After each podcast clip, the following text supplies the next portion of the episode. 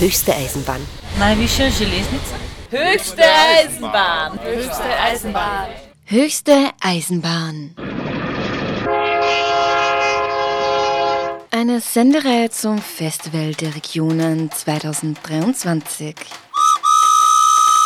Programm, Hintergrundinfos und tiefe Einblicke ins Festivalgeschehen zu hören im Freien Radio Freistadt und auf diversen Podcast-Plattformen. Herzlich willkommen zu Höchste Eisenbahn, einer Sendung im Freien Radio Freistadt.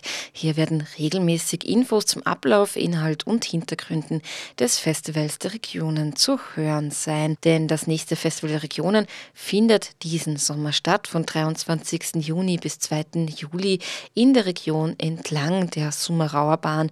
Und genau damit wollen wir uns in dieser heutigen Sendung beschäftigen. Wir haben zwei Spezialisten in Bezug auf die Summerauer Bahn zu Gast im Studio gehabt. Ja, womit beschäftigt sich das heurige Festival? Es stehen natürlich aktuelle Zukunftsfragen im Fokus der künstlerischen Auseinandersetzung. Deshalb auch der Titel Höchste Eisenbahn von der Klimakatastrophe bis zum gesellschaftlichen Miteinander. Als geografischer und inhaltlicher Ausgangspunkt des kommenden Festivals der Regionen dient, wie gesagt, die Strecke entlang der Summerauer Bahn und auch die Bahn ist ja nicht unerheblich thematisch gesehen, wenn es um unsere Zukunft bzw. eine klimafreundlichere Zukunft geht. Hier, die Geschichte der Summerauerbahn ist eng verbunden mit jener der Pferdeeisenbahn, aber zur Pferdeeisenbahn gibt es im Gegensatz zur Summerauerbahn einiges an Literatur. Warum das so ist, das habe ich meine beiden Gäste Markus Müller und Niklas Biesenberger unter anderem gefragt. Denn eigentlich hat die früher als Budweiserbahn bezeichnete eingleisige Hauptbahn einen Teil der Nord-Süd-Linie von Prag nach Triest ähm, dargestellt und war von dem her gesehen natürlich ein wichtiger Handels- und auch Personenzug. Ja, und auch der Erste und Zweite Weltkrieg haben natürlich ihre Spuren hinterlassen, auch bei der Summerauer Bahn und natürlich aktuelle Entwicklungen. Es ist die gesamte Zuglandschaft, kann man sagen, bunter geworden. Zugleich muss aber natürlich auch in vielerlei Hinsicht ausgebaut werden, vor allem wenn es um kleinere Orte geht, die es zu verbinden gilt. Und auch das war Thema unseres gemeinsamen Gesprächs, wie die Zukunft der Summerauer Bahn aussehen kann und was diese eben generell ausmacht. Denn nicht ohne Grund findet ja auch das Festival genau entlang dieser Strecke statt. Aber ich mag gar nicht zu viel vorwegnehmen, denn das meiste haben wir im Interview selbst ähm, diesbezüglich besprochen. Deshalb steige ich jetzt gleich ein mit einem Interview anlässlich des heurigen Festivals der Regionen zum Thema die Sommerauer Bahn mit Markus Müller und Niklas Biesenberger.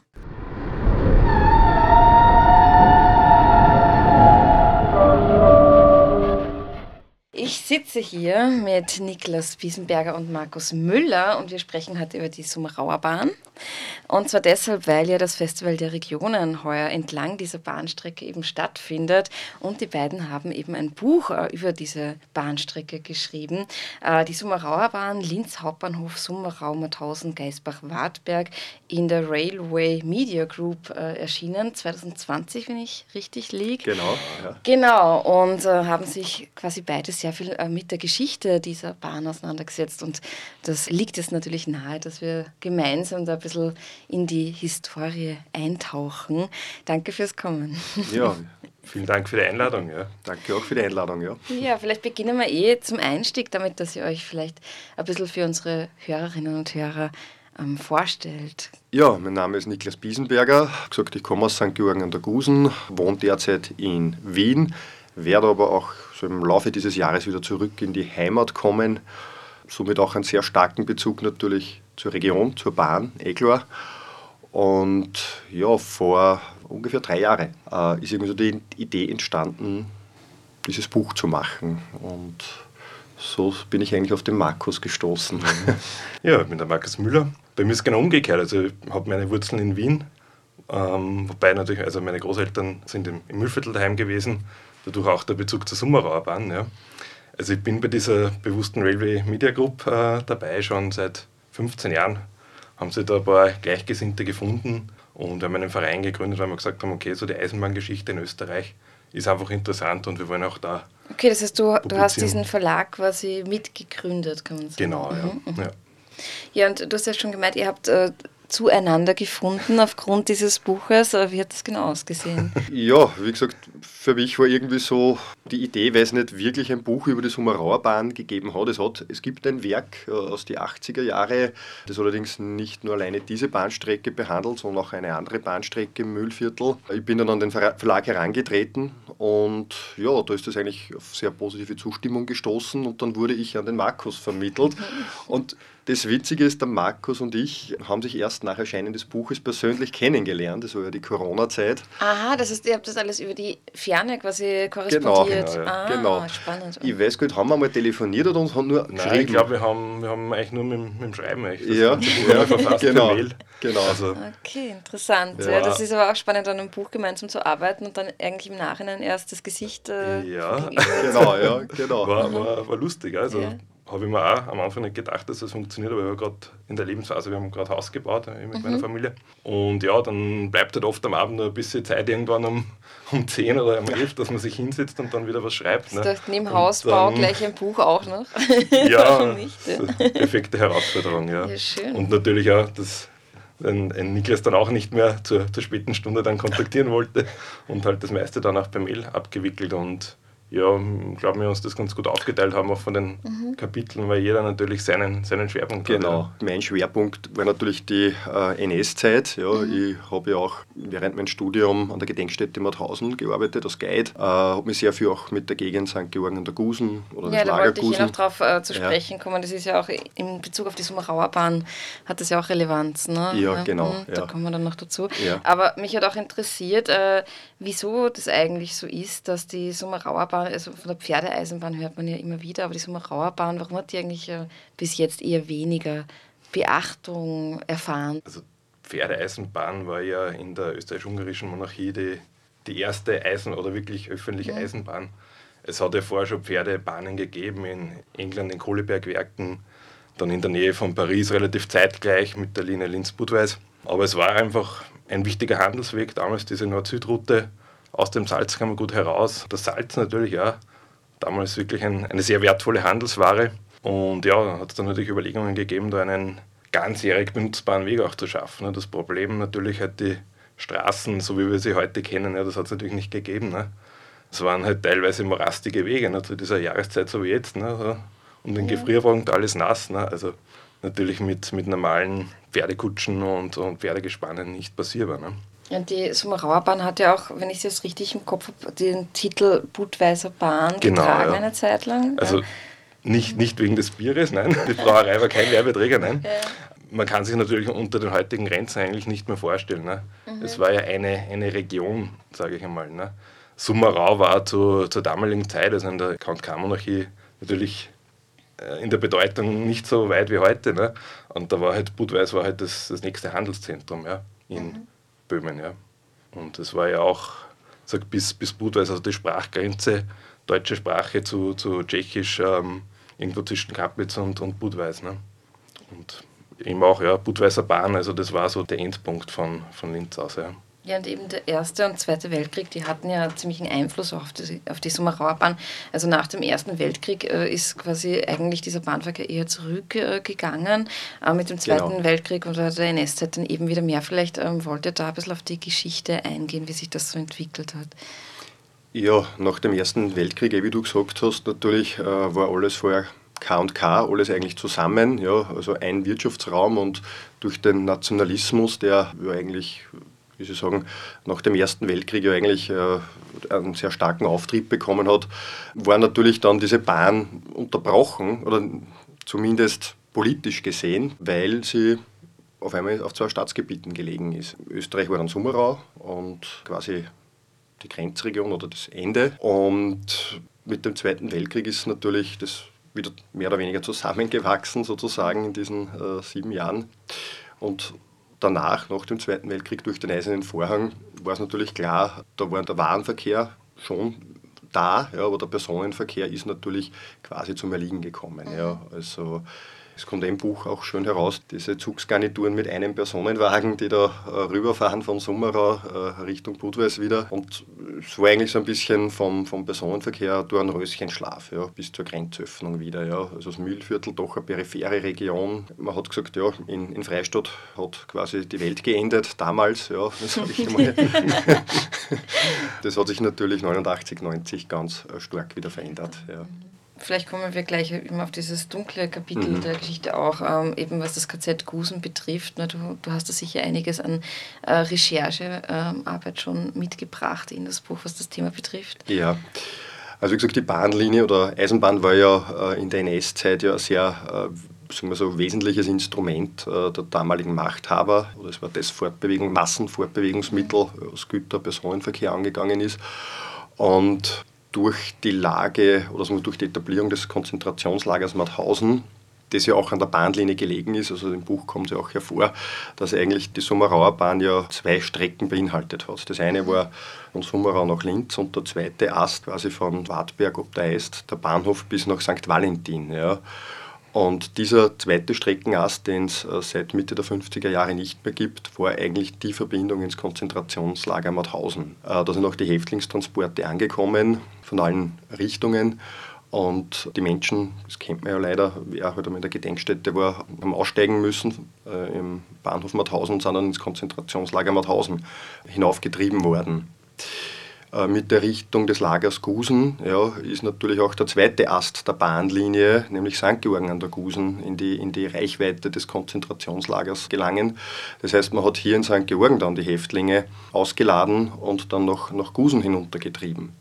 Und durch die Rüstungsproduktion, die immer mehr verstärkt auch zu den Lagern hin, also wo es die Arbeitskräfte gegeben hat, die KZ-Häftlinge, ja, war es immer mehr nötig, auch hier Werkstoffe anzuliefern, Rohmaterialien anzuliefern, aber auch die fertigen Produkte wie Sturmgewehre, Maschinenpistolen bis hin zu ganzen Flugzeugen, diese von den Produktionsstätten auch wieder wegzubringen. Ja. Und diese Rüstungsindustrie, diese Kriegsproduktion hat eigentlich, das war ein richtiger Durchlauferhitzer auch für diese Gegend, äh, St. Georgen, Gusen, Mauthausen. Das hat sich dann eine Vielzahl auch, oder, oder sagen wir, diese Schleppbahn, also diese, diese Anschlussbahn, die dann auch errichtet worden ist, bis hinein ins Konzentrationslager Gusen. Ja. Mhm. Also man hat dann wirklich ins Lager dann hineinfahren können, sein eigenes Anschlussgleis auch gegeben, wo dann die Häftlinge verladen worden sind. Und in St. Georgen an der Gusen wurde ja diese unterirdische Flugzeugfabrik errichtet, also B8 Bergkristall, mhm. äh, wo die ersten Düsenjäger produziert worden sind unter unvorstellbaren Verhältnissen, also auch der Stollenvortrieb, die Errichtung der Produktionsanlagen, aber auch die Produktion selbst. Also das ist unvorstellbar, was, man, was, was hier den Menschen widerfahren ist hat auch dazu geführt, dass auch diese Industriestätte auch mit, mit der Bahn erreicht wurde. Also das heißt, man hat dann wirklich vom Übergabebahnhof, der in St. Georgen gelegen ist, hineinfahren können in die Stollen, ins Konzentrationslager. Und zusätzlich hat es natürlich auch ein, ein, sehr breites Netz an Feldbahngleisen gegeben, wo es auch eine Verbindung gegeben hat ins Lager Mauthausen, also zu den Steinbrüchen. Also das war eher die Granitproduktion. Der Ausbau der Bahn, das war sehr extrem zu dieser Zeit mhm. ja, in der Gegend. Und welche Bedeutung hat das heute noch für die Strecke der Summerauer Bahn? Äh, ich sage so, man, man, sieht natürlich die Spuren. Ja. Man bekommt, wenn man sich damit nicht auseinandersetzt, vielleicht jetzt als Außenstehender nicht so viel mit. Also diese Konstellation zur Bahn oder die mhm. Wichtigkeit der Bahn, es ist zum Glück sehr viel passiert in der Gegend ob das der Audioweg ist äh, von Christian, äh, Christoph Meyer oder ob es diese Gedächtnisregion, die es da in, der, in, in St. Georgen äh, und Gusen auch gibt. Ja, also es ist da schon sehr, sehr viel passiert, auch von lokalen Initiativen, muss ich sagen. Das Gedenkdienstkomitee Gusen, die da seit vielen, vielen Jahren eigentlich eine sehr wertvolle Arbeit auch leisten. Man kann äh, auf dieser Schleppbahn auch spazieren, also dieser Audioweg. Also wer, wer, sich dafür interessiert, kann sich damit auch auseinandersetzen. Wer jetzt nur pendelt, sage ich einmal, von zu Hause, vom Müllviertel nach Linz und wird von dieser Geschichte wenig mitbekommen. Wird wahrscheinlich wenig mitbekommen, mhm. ja. Also ja, aber erzählt mal, wie hat äh, jetzt so die Recherchearbeit ähm, genau ausgesehen zum Buch? Also ihr habt ja eben über die Ferne korrespondiert, genau, wie ihr schon ja. gesagt habt.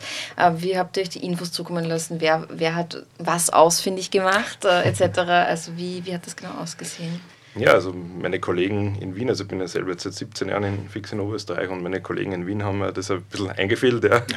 Also ich begeistert mich seit meiner Kindheit für die Eisenbahn. Mein, mein Vater war bei der ÖBB und ja, irgendwie das Interesse hat dann natürlich zu mir übergeschraubt. Also diese, diesen Streckenast äh, von St. Valentin, Geisbach-Warzberg, also den der Niklas zuerst schon beschrieben hat, das ist mir schon als Kind aufgefallen. Da waren einfach so hohe Dämme mitten in der Landschaft und ja, mir hat mein Vater gefragt, ne, ist da mal Eisenbahn gefahren mhm. und so. Ich gesagt, naja, wer weiß nicht wirklich, aber ja, es war halt dann so, dass man über alte Landkarten eigentlich das dann einmal gefunden hat. Die Strecke, also diese Zweigstrecke, oder damals war es eigentlich ein, ein Hauptast von St. Valentin, Mauthausen, Geisbach-Warzberg, ist 1956 eingestellt worden. Ja. Also das war kurz nach der Besatzungszeit. Äh, Mühlviertel war russische Besatzungszone, also das ist auch sehr wenig fotografiert worden, natürlich auch wenig dokumentiert worden. Wir haben im Buch einige wenige Fotos, die wir halt äh, ausfindig gemacht haben, da publiziert. Wie seid ihr zu denen gekommen? Habt ihr da quasi so einen Open Call gemacht? Hat es auch gegeben, aber das hat leider nicht sehr ja. viele Früchte getragen. Okay. Ja. Nein, also wir haben so bei, in Archiven oder? Bei Eisenbahnhistorikern haben wir doch, oder habe ich doch noch was aufgetrieben. Ich habe natürlich auch den Verlauf der Strecke dokumentiert seit, glaube 1997 beginnend und halt über, über alte Pläne.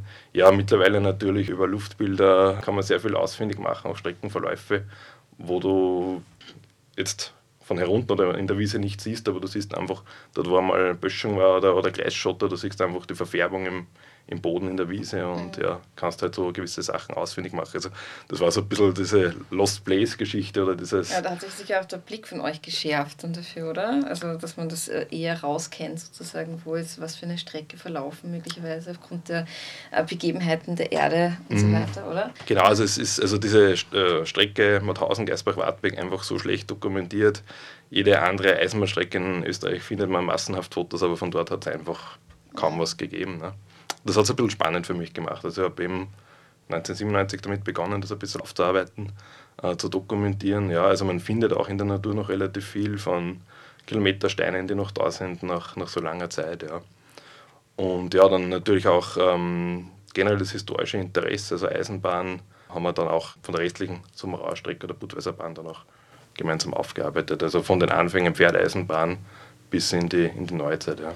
Man muss ja dazu sagen, äh, das Glück, was ja eigentlich ist, dass die Summerauerbahn ja relativ spät elektrifiziert mhm. worden ist. Also erst 1975 äh, ist äh, die Oberleitung in Betrieb genommen worden. Das heißt, das war eine der letzten Strecken in Österreich, wo es Dampfbetrieb gegeben hat, die großen, schweren Dampfloks gefahren sind. Und das hat natürlich viele Eisenbahnenthusiasten angezogen, die das noch fotografiert haben, diesen Bahnbetrieb. Also, also ab da ist die Dokumentation dann wieder mehr gegeben. Mhm. mhm. Genau, genau. Es war dann spannend. Gell? Also ich muss sagen, ich glaube so Ende der 60er, 70er Jahre eigentlich das meiste. Mhm. Ja, 80er eigentlich ein bisschen weniger wieder und dann die 90er, also gerade wo dann die digitale Fotografie begann begonnen hat, war eigentlich der, der Fundus sehr, sehr hoch, ja, sehr groß, ja, was wir da gehabt haben.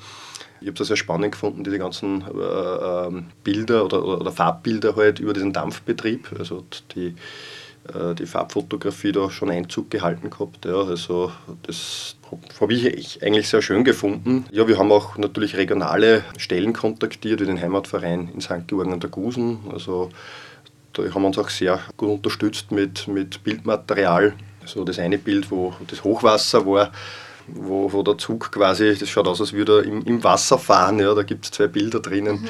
Wirklich also sehr, sehr spannend gewesen. Ja. Äh, es war halt, wie gesagt, ein bisschen auch eine, eine Suche, ja, diese Bilder zu finden. Es sollte ja nicht nur eine historische Abhandlung sein, sondern auch ganz bewusst auch ein Bildband sein, äh, um die Technikgeschichte auch ein bisschen zu beleuchten, äh, auch die Entwicklung der Bahn, dass jetzt die Traktionsmittel sind, die Züge, die verkehrt sind. Das hat mich eigentlich so im Nachgang auch sehr überrascht, dieses bunte Bild, das mhm. sich eigentlich äh, erschlossen hat. Ja. Und habt ihr da auch so ähm, Schriftstücke zur Sumerauer Bahn ausfindig gemacht oder wirklich hauptsächlich Fotografien oder wie war das? Also hauptsächlich Fotografien, also man findet alte Fahrpläne, man findet interessanterweise alte Ansichtskarten, mhm. also so gerade aus, aus der Wende von 1900, ja. Jeder Ort, der etwas auf sich gehalten hat, hat natürlich dann Ansichtskarten publiziert, ja, einfach um Werbung zu machen. Ja. Also von Katzdorf über Bregarten, Freistadt, Käfermarkt, also haben wir sämtliche alte Ansichtskarten auch, auch gefunden. Da haben, haben wir verlagsseitig haben da jemanden, der uns da sehr unterstützt und auch diese, diese alten Ansichtskarten sammelt. Ähm, sonst Dokumente, ja, wir hatten Unterstützung seitens des ÖBB Streckenmanagers, genau, glaube ich, genau, der Herr Bodori. Genau. Der hat uns da auch äh, Bahnhofschroniken zukommen lassen. Also früher, das kennen wir aus der jetzigen Zeit eigentlich nicht mehr, die, die Bahnhöfe waren ja alle besetzt. Ja. Also es hat, wenn man den Bahnhof Geisbach-Wartberg hernimmt, haben früher mh, gleichzeitig um die, um die 20 Personen dort Dienst getan. Ja. Und heute ja, ich weiß nicht, ob nur Fahrdienstleiter jetzt dort sitzt oder nicht. Summerau, glaube ich, nur mehr. Nur mit Summerau, ja. Genau, wie das zentral gesteuert ja, Aber ich habe früher viel mehr Berufe dort gehabt. Das war ja viel mehr Leben dort. Es hat ein, ein Bahnhofsrestaurant gegeben und das gibt schon seit über 50 Jahren nicht mehr. Ähm, es hat den Lampisten gegeben, ja, also das ist ein Beruf, den es nicht mehr gibt. Aber früher waren ja die ganzen Beleuchtungen waren ja mit, mit Gas beleuchtet. Das heißt, du hast jemanden gebraucht, der das am Abend Einer entzünden der ausgestorbenen Berufe. Mhm, genau, ja. genau, ja. Es war die ganze Traktion war, war aufwendiger. Für eine Dampflok habe ich, hab ich zwei Leute gebraucht, einen Lokführer, einen Heizer. Ich habe ihn in der, in der Nacht gebraucht, der die Dampflok einmal anheizt, damit die überhaupt in der Früh dann fahren können. Ne? Weichensteller, Signalwärter etc. Also es war, der Betrieb war viel aufwendiger. Ja. Heute komme ich ja so auf einen Platz wie hier im Studio aus und kann, kann eigentlich alles, was, was irgendwie elektronisch angebunden ist, kann ich fernsteuern. Ja. Ja, aber diese Dampfloks und so weiter, weil du ja gemeint hast, bis 1975 äh, ja. hat sie noch gegeben. Äh, kann man die jetzt noch besichtigen oder gibt es da gibt's eine Art äh, Museum oder, weiß nicht, oder, oder ist das gar nicht der Fall? Ja, es gibt noch Museen. Also in Ampfelwang gibt es die ÖGEC. Äh, es gibt auch im Raum Wien äh, das Eisenbahnmuseum in Straßhof. Eine Möglichkeit, das zu besichtigen. Es gibt auch noch einen zweiten äh, Standort in, in Wien, beziehungsweise nördlich von Wien Entschuldigung, okay, Schwächert. Jetzt habe ich es genau, mhm. Schwächert, genau, ja. ist das zweite. Also da kann man das nur besichtigen mhm. und auch die ÖGEC macht einmal im Jahr am Nationalfeiertag äh, einen Dampfsonderzug rauf. Ich glaube, die fahren sogar bis Budweis ja, inzwischen. Genau, ja. Und wieder Retour. Also wer so ein bisschen nostalgisch eintauchen möchte und einmal einen Dampfbetrieb mit erleben möchte, also ist auf jeden Fall sehr, sehr empfehlenswert. Also mit so offenen, entspannten Wagen, wo man noch auf die Plattform raustreten kann. Also ich muss sagen, es ist ein sehr, sehr spannendes Erlebnis jedes Mal, ja, wenn man mitfährt. Ja. Und das ist einfach der Unterschied. Heutzutage steigt man ein, es ist alles sehr steril, leise, man bekommt nicht mehr wirklich viel mit. Und wenn man dann sich zurückversetzt fühlt dann zur Reisezeit, wie es die Großeltern vielleicht noch erlebt haben, äh, ist eigentlich schon auch spannend, ja, ja. weil Eisenbahn ein ganz anderes Erlebnis war. Ja. Da hat man die Elemente auch viel mehr mitbekommen, als wie das heute der Fall ist. So bequem das natürlich heute auch sein mag, aber es ist schon sehr abenteuerlich, jedes Mal, wenn man mitfährt. Ja. es hat ja auch eine Diskussion gegeben über den Ausbau mhm. auch der, der Bahnstrecke der Summerauer Bahn. Das ist dann verworfen worden äh, für den Straßenbau der Mühlviertler Schnellstraße S10. Können Sie dazu vielleicht auch noch ein bisschen was erzählen? Ja, mit der Ostöffnung 1989 ähm, ist das Verkehrsaufkommen schlagartig gestiegen.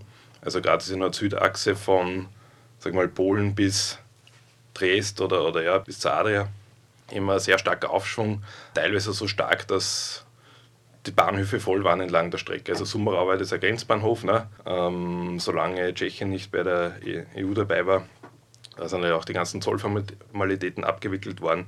Und das hat sich natürlich dann in Summerau gestaut. Also die Gleise waren wirklich komplett voll und die Bahn dann auch an der, an der Leistungsgrenze. Ja.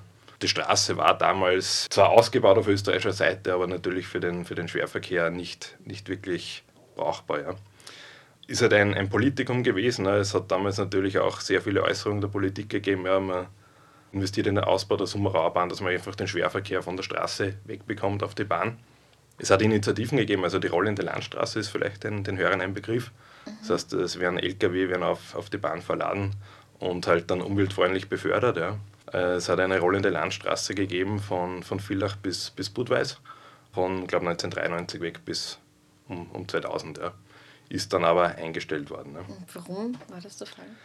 Ja, das zu ergründen wird schwierig. Ja, ja ist oft der Politikum. Aber der politische Wille ja. einfach nicht da. Ja. Ja. Vor allem auch die Flexibilität leider oft der Bahn, ja, das wird der Bahn oft so vorgehalten. Äh, ist natürlich seit 2000 durch die Liberalisierung des Eisenbahnmarktes auch sehr viel passiert. Ja, jetzt gibt es nicht nur die Westbahn, die ein privates Eisenbahnverkehrsunternehmen ist, sondern im Güterverkehr äh, muss man schon fast sagen, wie die Schwammerl aus dem Boden rausgeschossen, äh, die Güterverkehrs-, äh, Eisenbahnverkehrsunternehmen. Das hat schon auch, äh, glaube ich, viel dazu beigetragen, auch wieder die Bahn attraktiver zu machen. Ja, also gerade im Güterverkehr. Ja, das bekommt man natürlich jetzt das. Das heißt, ist jetzt die Privatisierungstendenzen, was die Bahn betrifft, eher positiv? Oder? Ich sehe es zweigeteilt. Ja. Also man muss sagen, die Infrastruktur bin ich wirklich der festen Meinung, gehört in öffentliche Hand. Ja. Mhm. Also das Streckennetz, das wäre fatal. Man sieht das auch in, in, in, England. Die haben, glaube ich, in den 80er Jahren oder sogar schon früher äh, begonnen zu liberalisieren. Da ist das Streckennetz ziemlich desolat, ja, auch von den Zugsicherungssystemen.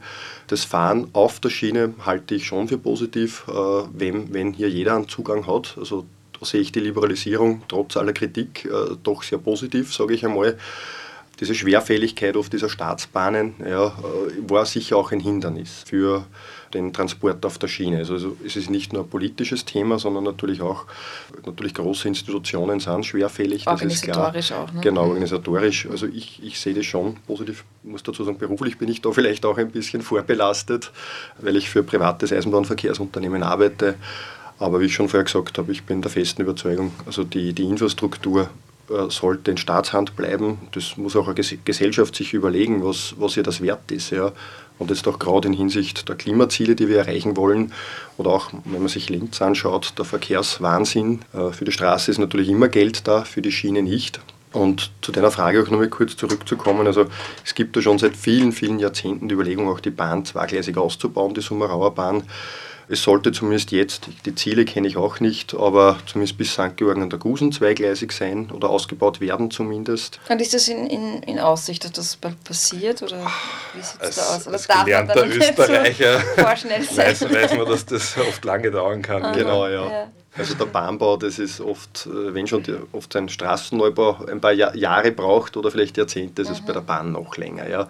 Also die genauen Pläne äh, kenne ich jetzt auch nicht. Es gibt schon Pläne, die wurden auch teilweise der Bevölkerung schon präsentiert. Ich muss dazu sagen, es gibt natürlich auch hier immer wieder so einen Bottleneck, ja, weil die, die Donaubrücke soll aber eingleisig bleiben. Mhm. Also das ist natürlich auch für die Intervalle, äh, für die Verdichtung natürlich schwierig. Aber ich halte das für essentiell. Ja. Es gibt auch, glaube ich, Pläne da Richtung Gallnerkirchen, irgendeine S-Bahn zu bauen, aber ich weiß mhm. jetzt auch nicht, wie weit das fortgeschritten ist. Aber bei der Straße geht es halt immer schneller.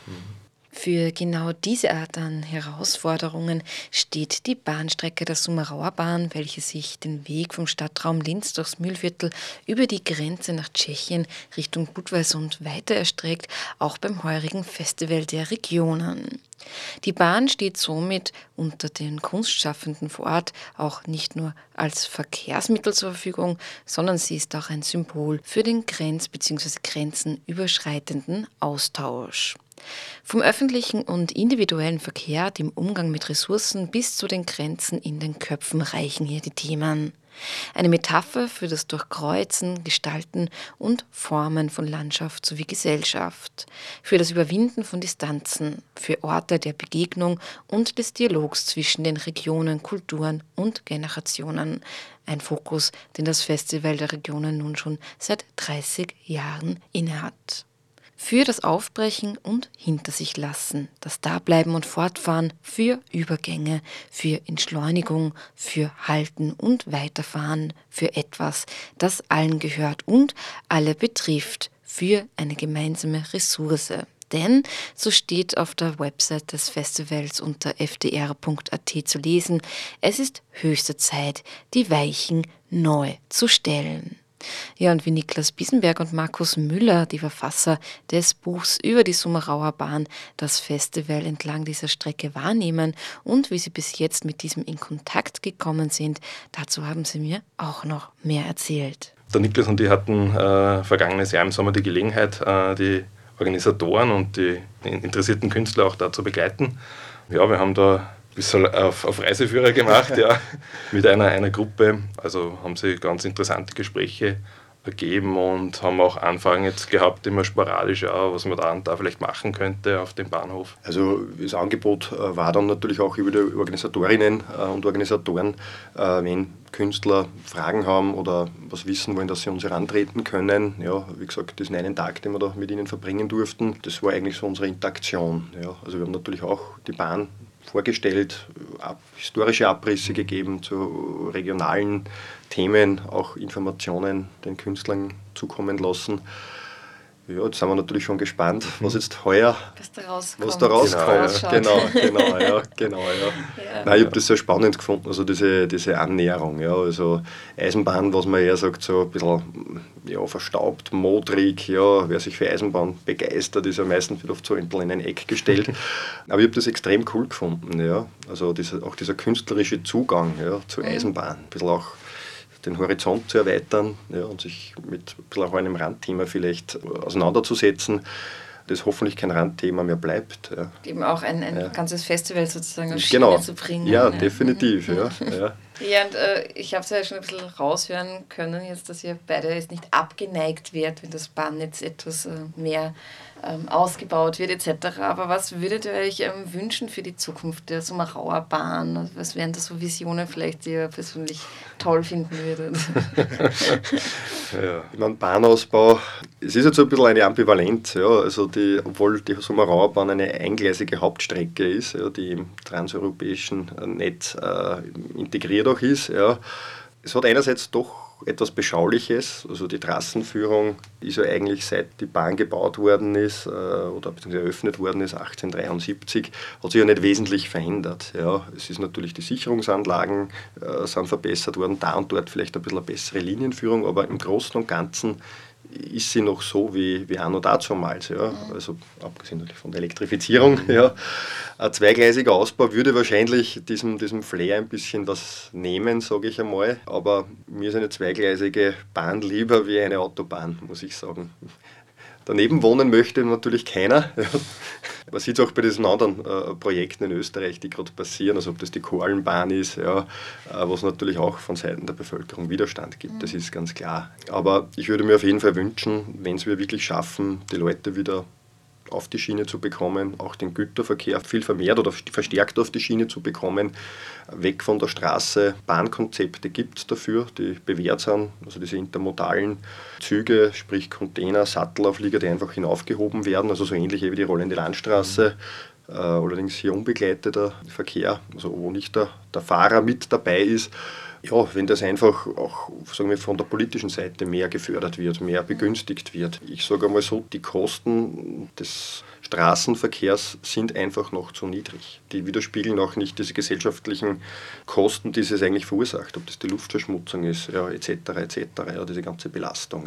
Der Flächenverbrauch, den eine Bahntrasse hat, ist, ist weit geringer, als wenn ich sage, ich habe jetzt eine vergleichbare Schnellstraße. Ne? So ja, aber da geht es ja auch darum, zum Beispiel diese Schnellstraßen auch ein Stück weit unattraktiver zu gestalten. Genau, ne? genau. Also. Aber das ist schwierig. Also sobald die Schnellstraße da ist, ist es trotzdem, wie du gesagt hast, Niklas, sehr, sehr günstig. Ne? Mhm. Aber wenn man jetzt dann Konzepte betrachtet von Lkw-Herstellern, die sagen ja, zukünftig fahren die Lkws alle mit, mit Strom, ist prinzipiell richtig, aber was wir jetzt bei dieser ganzen Umweltthematik oder Klimathematik vergessen, ist einfach das Thema Mikroplastik, Reifenabrieb. Ne? Also der Straßenverkehr ist, ist der Hauptverursacher von Mikroplastik. Ne? Mhm. Jeder, jeder Reifen, der sich in den zwei, drei Jahren, wo man halt verwendet, abnutzt, ne, das landet in der ja. Natur. Ne? Ja. Und das habe ich halt bei so einem System wie der Eisenbahn nicht. Okay, Stahl auf Stahl, ja. Eisen mhm. finde ich sogar ja. Eisen in der Natur. Also ist jetzt kein, kein künstlicher Schadstoff, der da irgendwo mhm. eingebracht wird. Aber das wird vielfach vergessen ja, oder, oder verdrängt. Ja.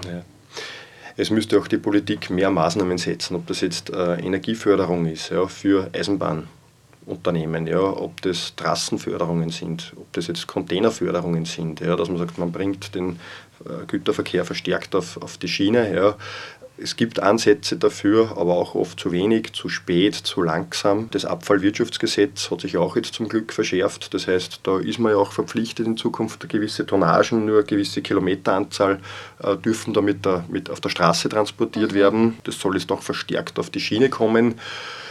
Also es gibt schon erste Impulse, aber das könnte ein bisschen schneller noch sein oder, oder ein bisschen mehr vielleicht sein. Und ein Zug zu fahren ist halt etwas anderes, wie ein LKW zu beladen und dann von A nach B zu fahren. Aber wie der Markus auch schon gesagt hat, bei der Bahn kriege ich auch mehr rauf. Ist es einer, der fährt und nicht vielleicht 10 Personen, 15 mhm. Personen. Ja.